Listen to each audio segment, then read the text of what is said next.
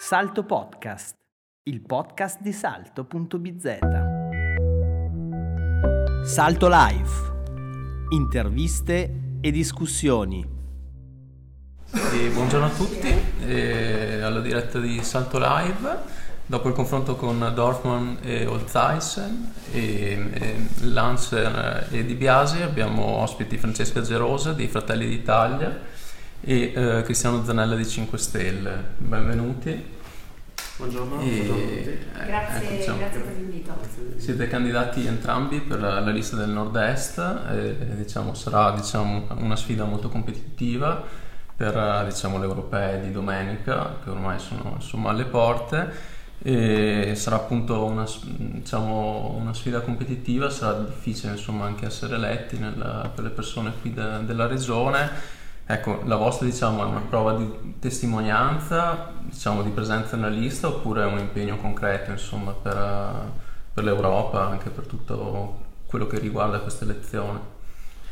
Ah, comincio io o lasciamo il signore? Comincio io. No, è un impegno, il mio è un impegno concreto. Eh, sono stato candidato anche cinque anni fa e per poco non sono entrato, perciò diciamo che questa volta mi sono ulteriormente impegnato, eh, ho, ho, veramente portato eh, i punti del programma del Movimento 5 Stelle in tutta la circoscrizione. Siamo 15 candidati, tutti incensurati, tutti battaglieri e se andate a guardare i nostri curricula rimanete impressionati, ci sono ingegneri aerospaziali, ci sono avvocati tributaristi, c'è tutto il mondo proprio eh, anche imprenditoriale, eh, è una battaglia che andiamo a fare per l'Europa perché l'Europa è un'Europa che bisogna cambiare, un'Europa che è diventata un'Europa delle lobby e della finanza, invece bisogna riportare il, al centro dell'azione politica europea il benessere dei cittadini e delle piccole e medie imprese. 你接线 Beh, l'impegno è sicuramente un impegno, un impegno concreto. E l'idea è quella di vincere, quindi competere per vincere, però è importante anche sottolineare come il Trentino Alto Adige numericamente conta poco purtroppo nel collegio ed è per questo che speriamo insomma, che sia i trentini che gli altoatesini ci diano, ci diano fiducia, perché tanti sono i candidati in, in, in, tutte, in tutte le liste.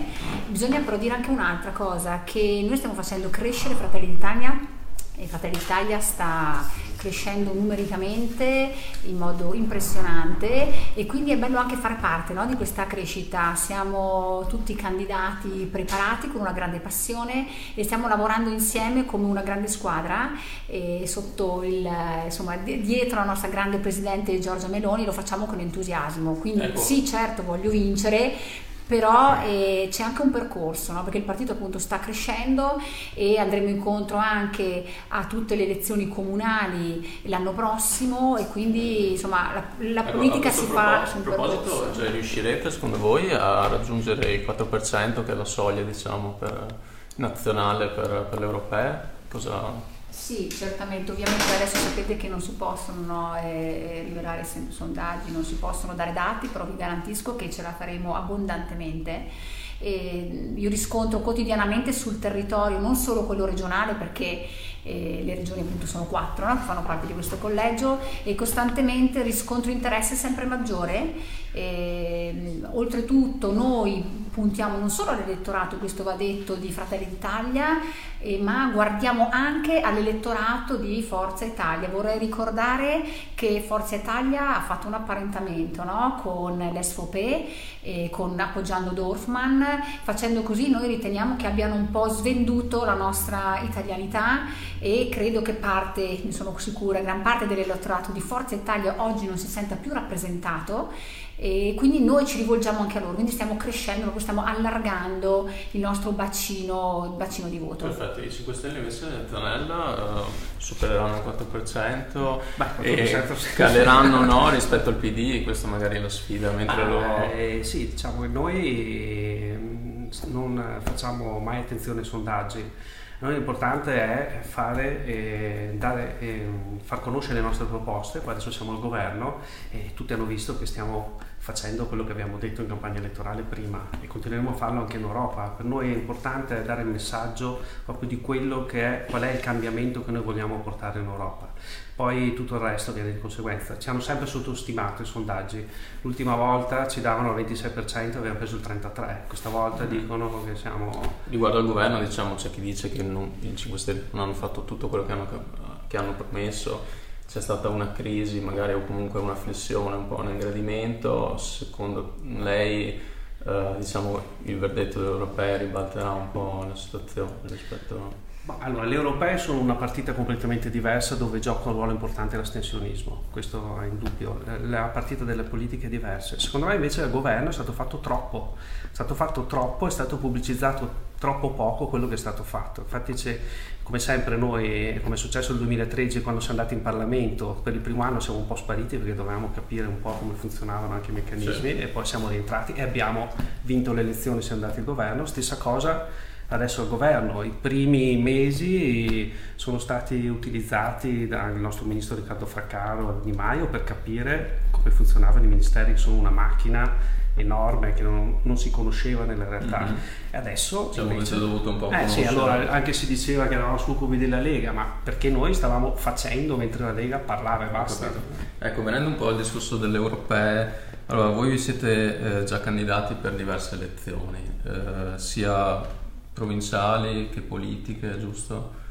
E ecco, diciamo il vostro impegno è autentico, nel senso credete davvero anche in questa scadenza nell'organismo europeo eh, per portare insomma comunque la, le vostre proposte, cioè diciamo come si declina questo vostro, la convinzione insomma che avete nel, per l'Unione Europea? Io fino al 2010 non mi occupavo di politica sono, mi sono avvicinato per eh, i temi della democrazia diretta, per capire come si poteva avvicinare la cittadinanza all'attività politica, a, mm-hmm. per fare qualcosa di bene per il territorio. E poi tra una cosa è nata un'altra e io prendo sempre la campagna elettorale come un momento in cui possiamo parlare alla gente di quello che vorremmo fare. Mm-hmm. Ma riguardo dire, nello specifico l'Europa? Perché... L'Europa, allora, devo dire che mia, il mio proprio modo di essere è europeo. Io sono nato in Europa, ho fatto mm-hmm. l'Erasmus nel 92 in Europa, quando ancora c'era eh, Schengen non era ancora in, non era entrato in vigore, perciò c'erano le barriere, si parlava di un'Europa dei popoli, dei diritti, un'Europa che non c'è adesso è un'Europa che dobbiamo cambiare. Poi ho anche lavorato una multinazionale qua di Bolzano, in realtà che è diventata una delle sì. più grandi aziende di Bolzano poi adesso, no?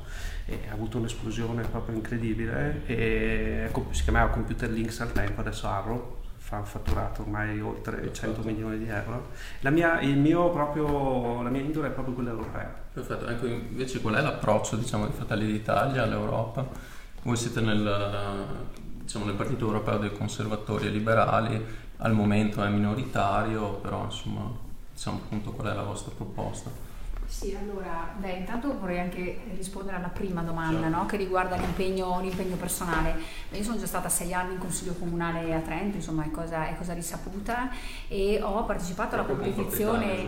No, era PDL, allora era PDL, era PDL, si erano tutti, tutti uniti, e poi le, la, la, competizione diciamo, delle provinciali di ottobre, quando a fine agosto abbiamo deciso di riprendere in mano il Partito di Fratelli d'Italia, mm-hmm. di cominciare a costruire e quindi anche lì è stata un po' una, un mettersi al servizio, no? con dedizione e compassione per costruire un progetto, perché i progetti vanno costruiti, ci vuole tempo, ci vuole dedizione, non bisogna pensare di partecipare ad una competizione elettorale pensando per forza di vincere ogni volta.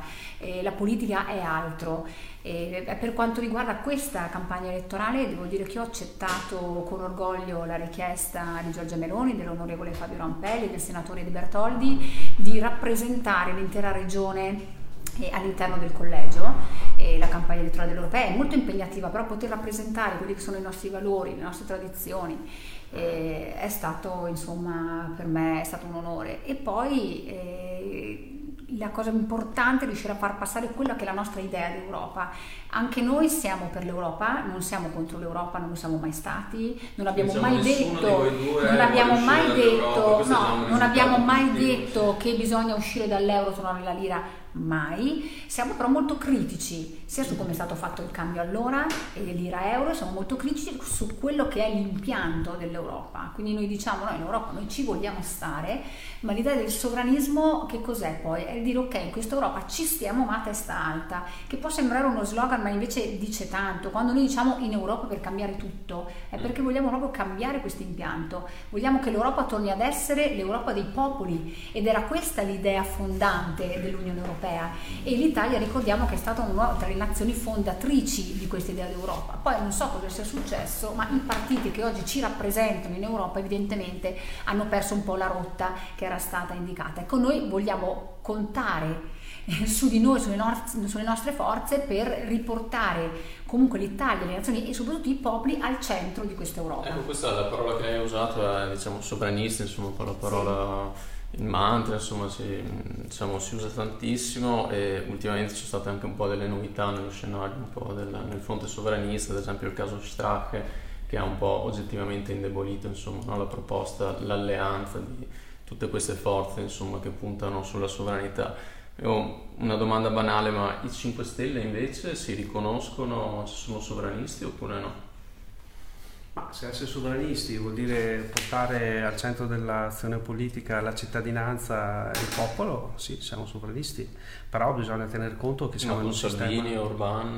Ma no, adesso infatti no, tutta, tutta un'altra cosa, cioè nel senso noi siamo un, un movimento al di fuori della politica classica, siamo cittadini normali che cercano di dare qualcosa alla, alla, società nelle istituzioni partendo dalle istituzioni, cioè non ha niente a che fare con l'estremismo di, di destra di Salvini eh, che si mette poi in Europa con chi di fatto non vuole ad esempio la modifica del Trattato di Dublino, non dice sì, modifichiamo il Trattato di Dublino e mi metto assieme a chi eh, non vuole farlo, perciò alla fine anche dal punto di vista delle politiche di mm-hmm. immigrazione c'è un controsenso insomma nella politica. Cioè, voi invece siete convintamente sì, No, io vorrei però fare un appunto perché sembra che i cittadini normali siano soltanto nelle liste dei 5 Stelle, siamo tutti cittadini normali. Io sono madre di due figli, moglie, sono un'imprenditrice, sono una cittadina normalissima, la cittadina più normale e noiosa che voi possiate immaginare e quindi ci tengo a dirlo, no? Perché non è che solo i 5 Stelle hanno reclutato cittadini no, normali, quindi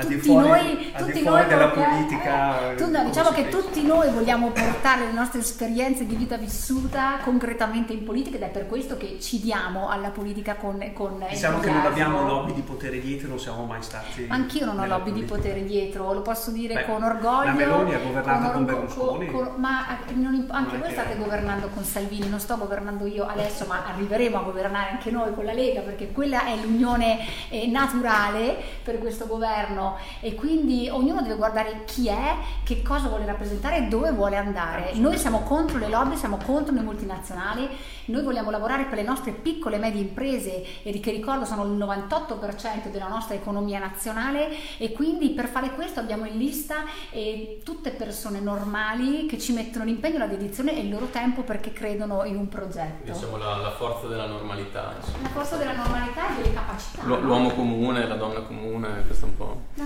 rappresentanza dei popoli, i popoli sono persone comuni come noi e quindi se noi vogliamo rappresentare nei luoghi istituzionali quelle che sono le caratteristiche del, dei, nostri, dei, nostri, dei nostri concittadini, del nostro popolo, e questo è, no, alla fine. Ecco, ma sull'Europarlamento, diciamo, vi siete un po' informati, avete studiato, diciamo, per diciamo, anche in qualche modo declinare la vostra proposta. Ad esempio, non so, una domanda banale, ma l'indennità dell'europarlamentare, il costo dell'europarlamento, quando è nato?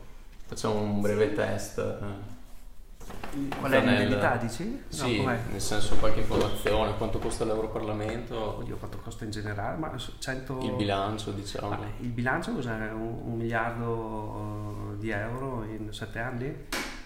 Sembra che sia. Facciamo, di, facciamo... di tutta la politica UE, dico, no? O, o, parli proprio della struttura amministrativa? Non si accettano suggerimenti. da...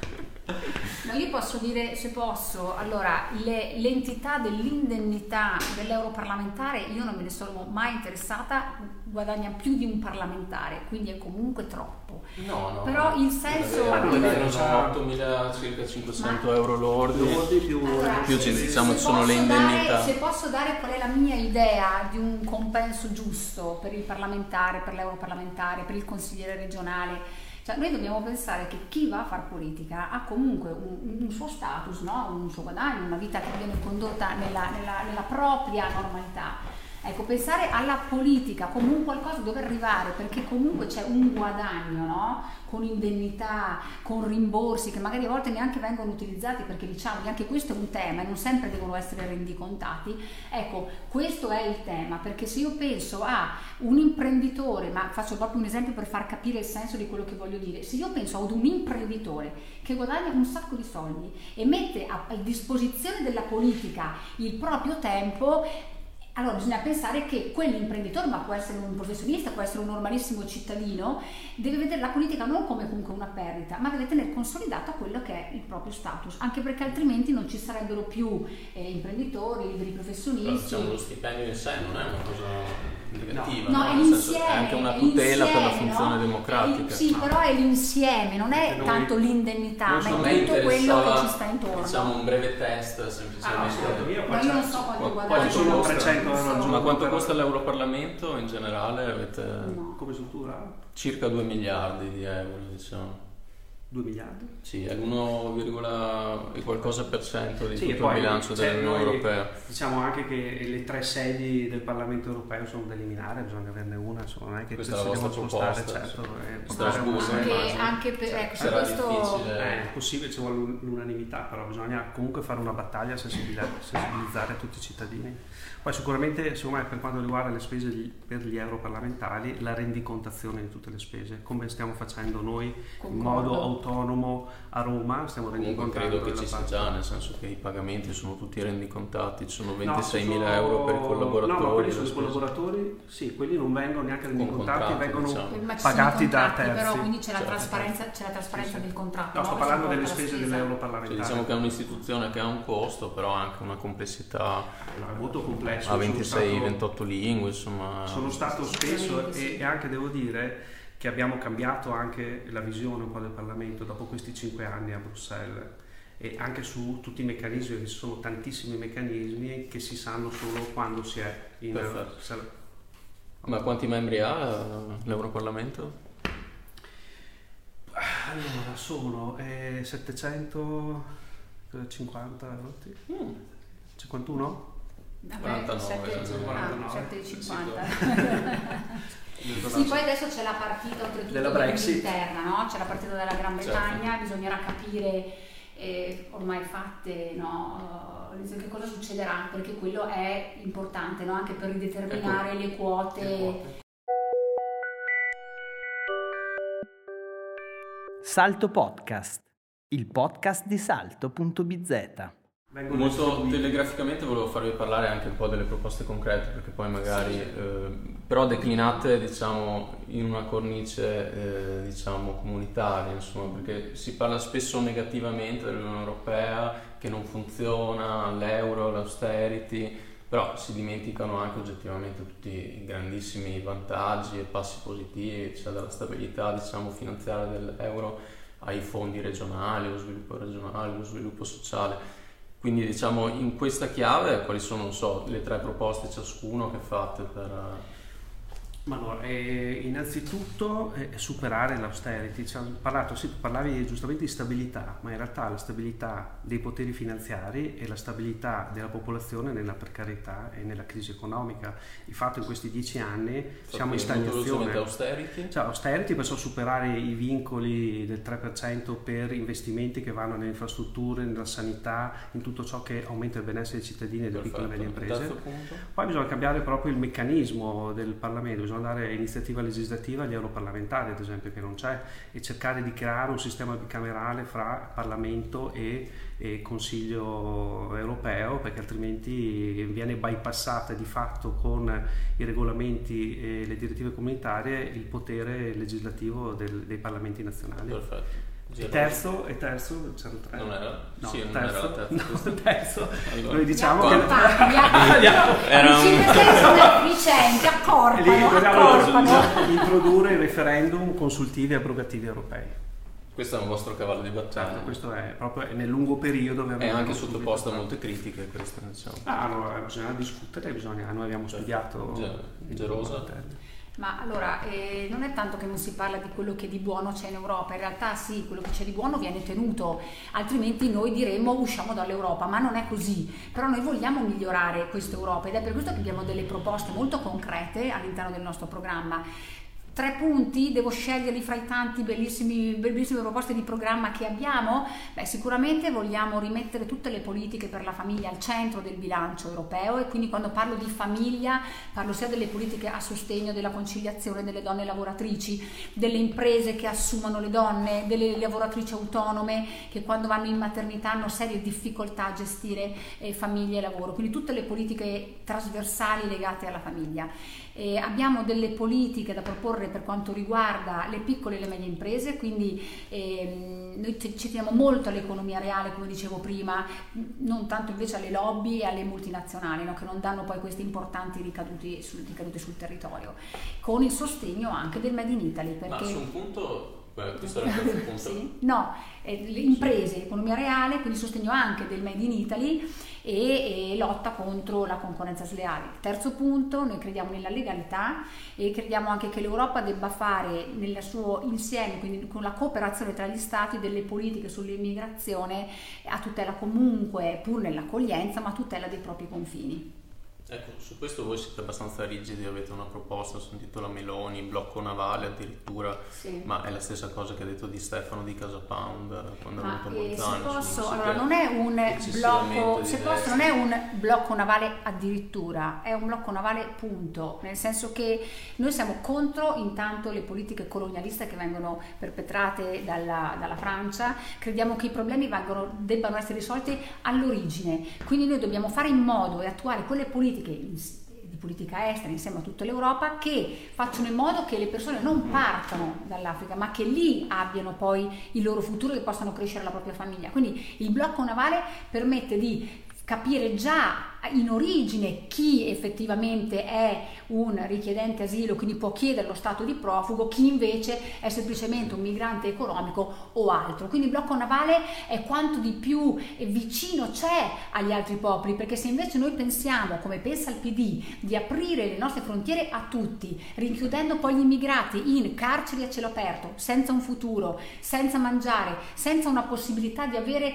ne- ne- nessuna vita futura nel nostro paese, nei paesi europei, questo danneggia, questo è contro il diritto di essere persone umane. Quindi noi vogliamo risolvere a monte. Quindi credo che non ci sia nulla di male, anzi credo che sia la proposta più costruttiva che sia stata fatta nel panorama politico negli ultimi anni. Ecco, ammesso che sia fattibile, diciamo, alla luce un po' di tutte le complessità della Libia, il Mediterraneo, il Nord Africa, diciamo i 5 Stelle sull'immigrazione hanno sempre avuto, almeno nell'ultima fase, una posizione, diciamo, abbastanza di, diciamo, se vogliamo, mm, rigorosa, ecco, insomma. Ah, noi abbiamo, Non siete di- eccessivamente di sinistra su questo. insomma. abbiamo un contratto di governo, abbiamo dovuto stipulare un contratto di governo con un partner che è completamente diverso da noi e nei punti che abbiamo sottoscritto, che tutti i nostri iscritti hanno votato, c'è una regolamentazione dell'immigrazione come sta facendo adesso. Non mi piace questo terrorismo, devo dire onestamente, che viene fatto da Salvini, che sembra che sia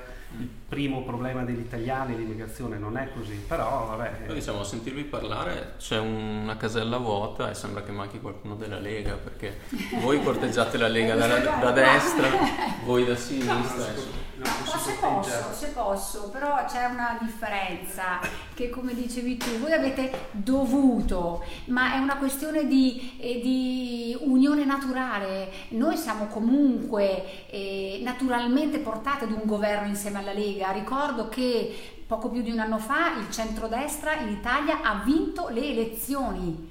Cioè oggi il governo dovrebbe essere rappresentato dal centrodestra, quindi è stata una scelta, numeri, no. è, certo, numeri, è stato un presidente che ha deciso, c'è stato un presidente che ha deciso di non dare la possibilità di costruire il governo, quindi i 5 Stelle che oggi si smarcano, oggi 5 Stelle si, verità, no, oggi 5 Stelle si smarcano perché siamo in campagna elettorale da questo legame con la Lega perché hanno perso pezzi del loro elettorato, noi invece rivendichiamo invece la forza che eh, Fratelli d'Italia ha con la Lega per un futuro governo, perché questo sarà poi Ma quello che succederà. Io Quindi... affermo, se questo Salvini eh, stamattina ha detto che il governo durerà altri quattro anni. Anche di più? Ma a questo punto Fratelli d'Italia potrebbe entrare, nel senso che No, Fratelli d'Italia è un partito coerente, il nostro Presidente lo dimostra costantemente e noi pure lo dimostriamo costantemente. Diciamo noi non faremo mai, diciamo non faremo mai un governo con i 5 Stelle. La Meloni voleva entrare posso, no. La nostra Presidente era stata chiamata ancora quando è stata fatta la squadra di governo,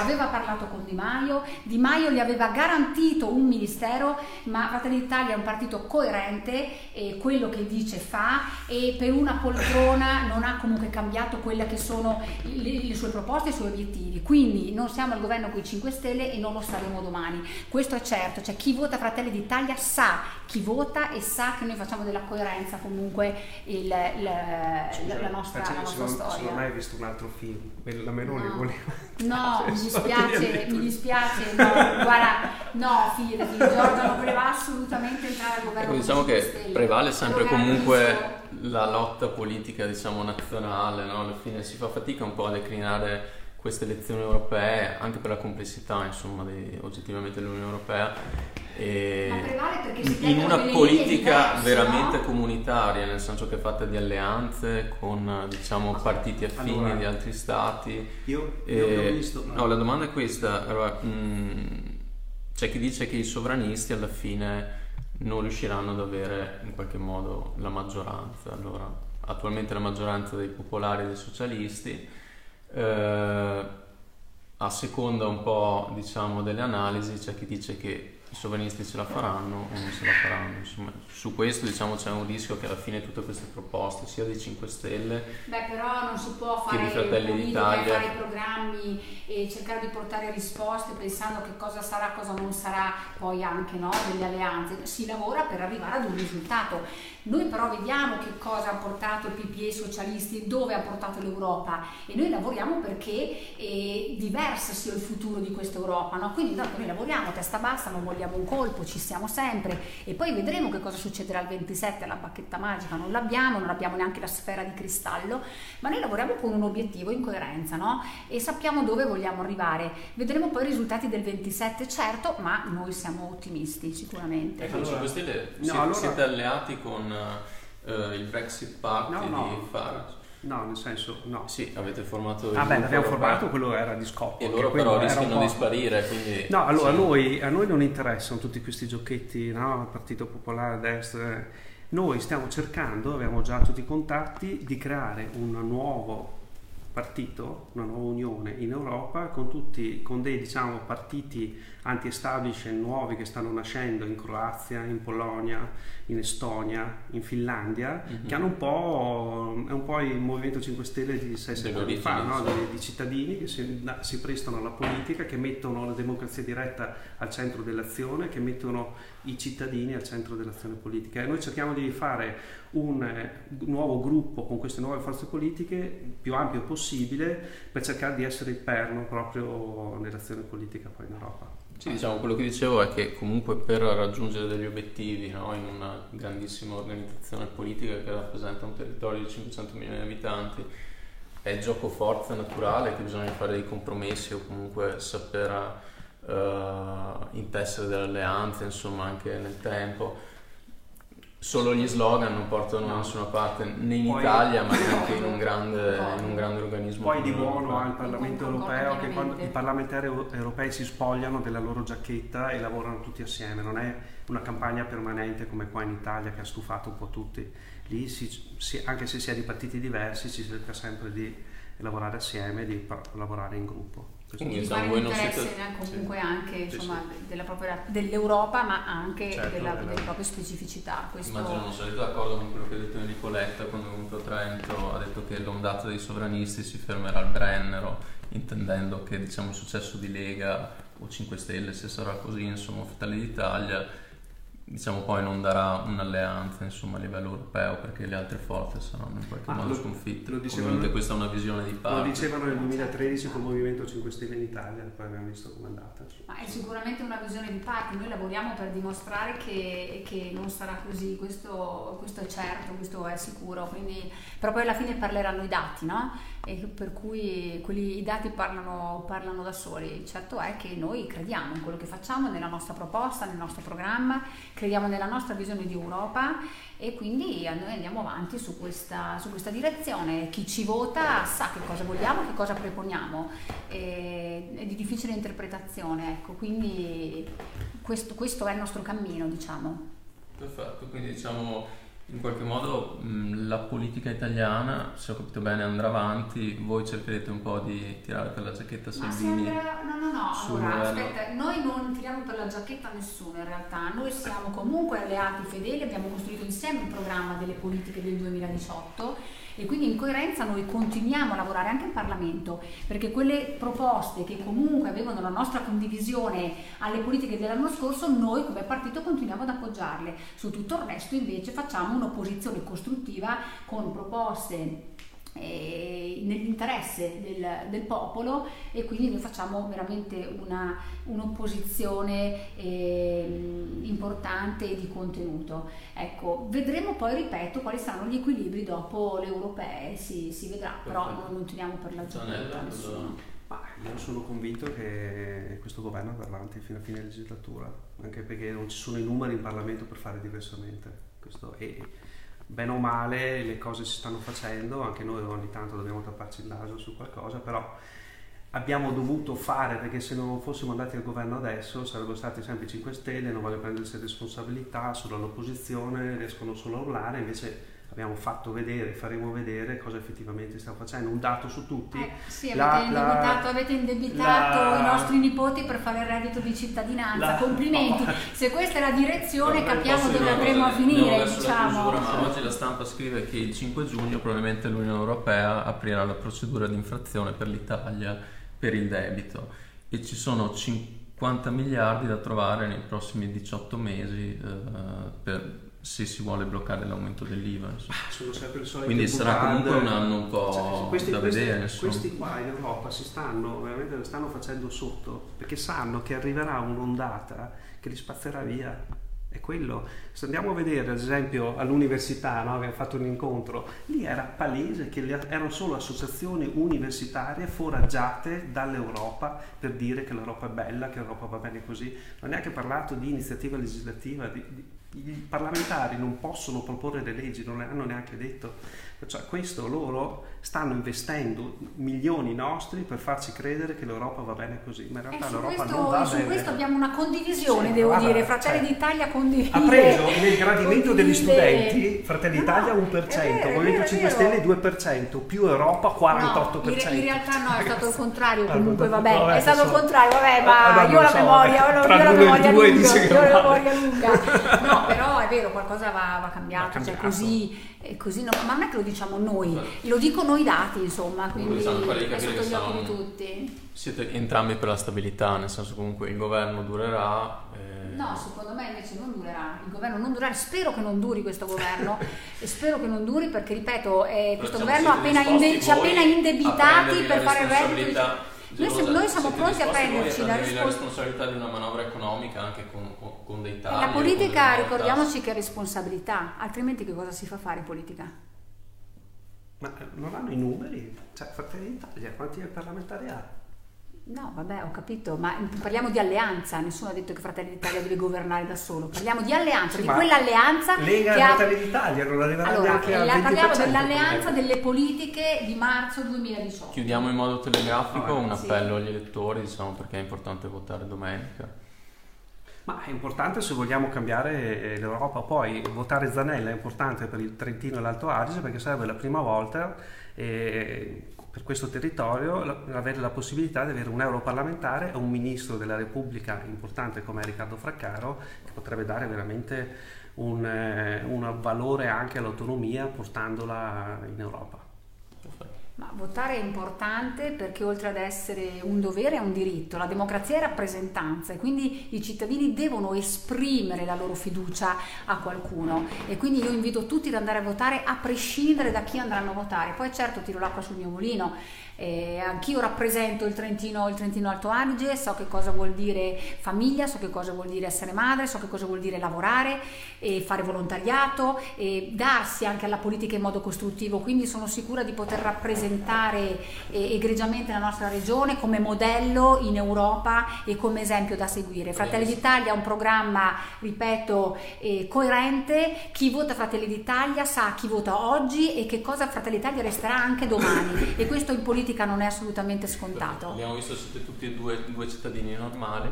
Sì, normalissimi, normalissimi, vero? Sì. sì. Vabbè, noi sì, dai. Perché tu dai per sì.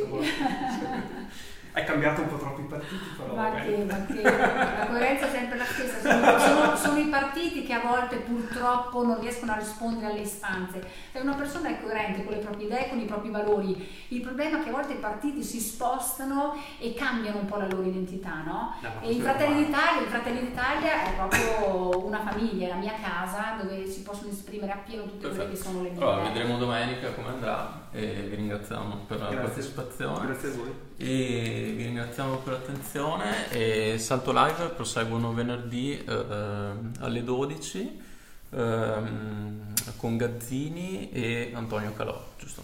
Grazie.